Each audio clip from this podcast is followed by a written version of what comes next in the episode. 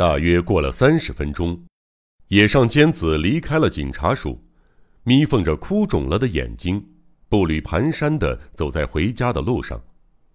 刚才在警察署里证实尸体就是姐姐后，精神受到了严重的打击，说是署长要见，便恍恍惚惚地被邀进了署长室，对再次提出的问题都如实地做了回答。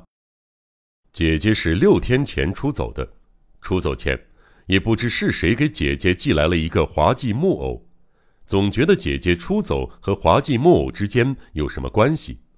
出走时。姐姐还将自己的十万日元存款全部带走。莫非犯人是为了抢那钱而把姐姐杀害了不成？等等，诸如此类。尖子尽管被一而再、再而三的追问，可他始终没有弹出一点有关案犯的线索。尖子万万没有想到，有人对姐姐如此恨之入骨。同时也想象不出谁会为了那笔钱而把姐姐诱拐出去。署长最后说：“仅靠今天的谈话还找不到任何线索。不过，请放心，我们将全力以赴搜查犯人。改日署里的刑警可能拜访你家，或许还会请你到警察署来。今后如果发现了什么，还请尽早通知我们。你姐姐的尸体也需要解剖。”所以不能马上交还，但绝不会慢待，请不必担心。尖子听完署长的话，沮丧地离开警察局。临行前，尖子曾对署长说起过，自己也收到了一个滑稽木偶，而且和姐姐收到的那个一模一样。一想到或许自己也将遇到和姐姐同样可怕的命运，尖子就不知如何是好。哭哭啼啼的请求警署给予保护，但讲究实际的署长没有理睬这种荒诞的要求，只表示对尖子的事一定给予充分重视，请尖子不要把那个木偶想得过于严重。尖子低着头，一边注视着脚下，一边不无担忧地行走着，不知不觉来到了离家不远的一个冷清巷子，这一带。离热闹的大街很远，路上寂静无人，巷子两侧的树篱和板墙绵延不断。清晨，尖子一爬起来就不顾一切地跑到警察署，尽管在那里待了有三个多小时，可现在仍然还不到十分钟。今天风和日丽，太阳当空，闪射着耀眼的光芒，阳光升起在寂静的马路上。尖子忽然想起放在署长室桌子上的滑稽木偶，署长说作为参考物暂时代为保管。尖子想这也好，等于是摆脱了魔鬼的纠缠，于是就把它留在了警察署。然而东西虽然脱手了，但留下的印象却深烙在尖子的心底，使其难以忘掉。手从布袋木偶的衣服下伸进去。将土制的脑袋和两个胳膊套在手指上，轻轻的摆动，看上去就像活人一样。红底加白色水珠花样的衣裳给人的印象特别深，而且土制脑袋上还戴着顶红白条纹相间的尖顶帽，呲牙咧嘴的笑着。雪白的前额和两颗分明涂着一团红油彩、没有眉毛的眼睛，小的眯成了一条缝。血盆似的大嘴唇吊得像个月牙儿，这张可怕的面孔对此时的尖子来说，比什么妖魔鬼怪都更为可怕。走着走着，眼前干燥的发白的泥土，在若有若无、摇曳不定的阳光中，隐隐约约地漂浮起来，仿佛滑稽木偶的那张瘆人的笑脸，正在成百成千地扩大。不看他，不去看他。然而，那张笑脸好像总是随着尖子的视线移动，似乎整个视野里都布满了木偶的面孔。只见他歪着咬紧的嘴，面对着孑然一身的尖子狞笑。尖子闭上眼睛，加快了脚步，但黑暗的眼皮里仿佛仍能看见那张煞白的笑脸。这一黑一白形成的鲜明对照，更加深了尖子的恐惧。忽然，对面传来了行人的脚步声。啊啊！太好了，终于有人来了，这下可以放心了。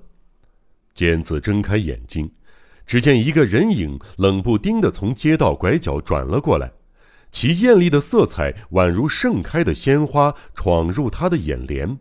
原来是一个胸前挂鼓、背后插旗的化妆广告人。哎，化妆广告人怎么到这种冷清的地方来？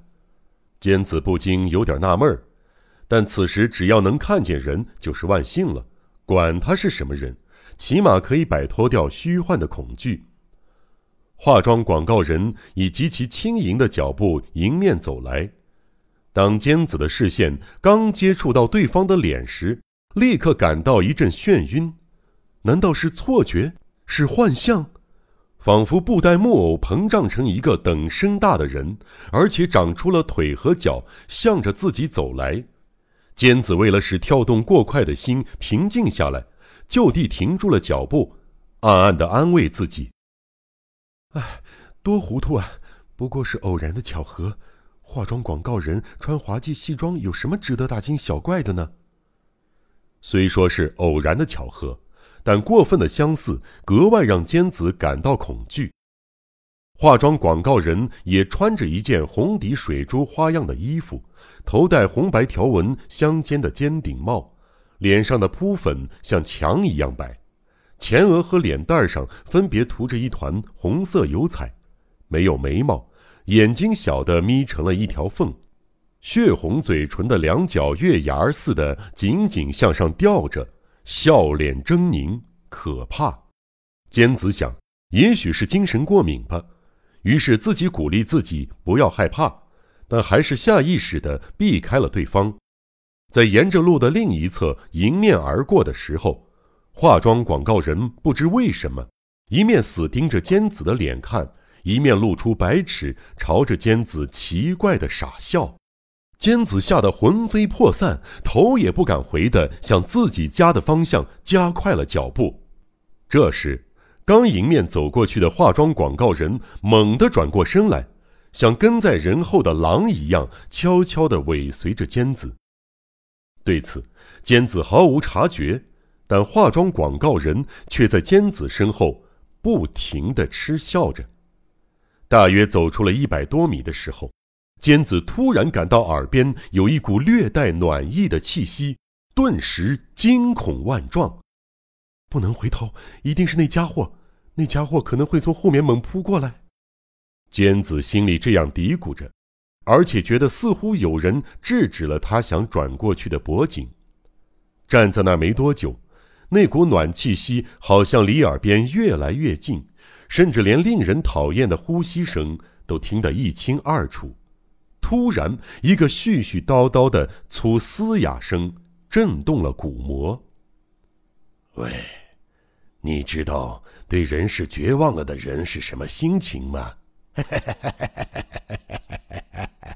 你明白那是一种什么样的心境吗？听到这可怕的声音，坚子仿佛心脏都停止了跳动，好不容易才支撑住差一点摔倒的身体。虽然可怕。但已经不能不回头看了。坚子回头稍瞅了一眼，化妆广告人的下巴几乎搭在自己肩上，煞白的脸遮住坚子的整个视线，细眯眯的眼睛在巨大面孔上的扑粉裂痕里狞笑，放射出异常光芒。血红色的月牙形厚嘴唇被唾沫滋润的滑溜溜的。尖子已无法继续忍耐，发出莫名其妙的惊叫，突然狂奔起来，奔跑的几乎到奄奄一息的地步，终于跑到了自己家。刚一跑进正门，满脸含泪、面色苍白的母亲就焦虑不安地问道：“看见了吗？真是公子吗？”然而，神色异常的坚子连回答的力气也没有了。说了一句莫名其妙的话，就一下子跑上二楼，进了自己的房间，趴在桌上。你怎么了？身体不舒服吗？呃，脸上一点血色都没有。来说给妈听听，在警察署发生了什么事儿啊？母亲走进来，把手放在尖子的背上，温和的询问，但尖子仍什么也不回答，相反却自言自语的说了些令人毛骨悚然的话。一定是，一定是那家伙杀了姐姐，这次轮到我了，是那家伙，一定是那个化妆广告人。尖子像是在说胡话，而且东张西望的环视四周。似乎生怕那家伙悄悄溜进他的屋子。妈妈，这门关严了吗？我后面没有跟进来什么人吧？娟子的视线在空中徘徊，对楼下的动静总是放心不下。你在说什么？什么人追赶你了？哎，一个家伙一直跟在我后面，也许现在还在那转来转去呢。坚子刚一说完，就心神不定地站起身，跑到面对房前的窗边，轻轻地打开那里的拉窗，向窗下方的那条路看去。在尘土覆盖的道路上，连个人影儿都看不见，只有春天的阳光在若有若无地升起。坚子看了很长时间，但面对街道拐角处始终没有出现人影，整个街道非常寂静。宛如幻视，在定神一看，忽然一个物体在眼角上闪动了一下，好像在视野外发生了非同小可的事。那东西像在视线的上面。坚子突然抬起头，向对面二楼的一家窗户看去。那窗户位于二十米开外的马路对面，白色的拉窗特别显眼。拉窗中的一扇似乎具有机械装置。正在慢慢的自动打开，一寸一寸的，煞有介事的，像拉开帷幕似的。那扇拉窗终于被全部打开了，会不会是小孩淘气，想打开拉窗后探出头来笑吧？拉窗里边黑乎乎的，从整体上看，被打开的那部分就像是缺了一枚牙的黑洞，里面似乎有什么东西在动。没多久。那东西慢慢的靠近了窗口，尖子大吃一惊，欲转过脸去，但为时已晚。一张非常醒目的面孔映入他的眼帘，那是一个身穿红色衣服、面孔煞白的人物。他轻轻的探出脑袋，朝窗外窥视，阳光直射在他的半边脸上，闪闪发光。那家伙头戴尖顶帽，长着眯缝眼儿。红嘴唇笑成了月牙形，所有的一切都和那个布袋木偶一模一样。此人不是别人，正是刚才的化妆广告人。尖子啊的轻叫了一声，啪嗒关上了拉窗，当场瘫倒在地。对面窗户上的化妆广告人看到尖子吓得关上了拉窗，得意的笑了起来，眯缝眼儿越发细成了一条线。高吊两角的红嘴以及扑粉的面孔，在阳光的照耀下，如同白昼的妖怪，脸上的狞笑始终也没有收敛过。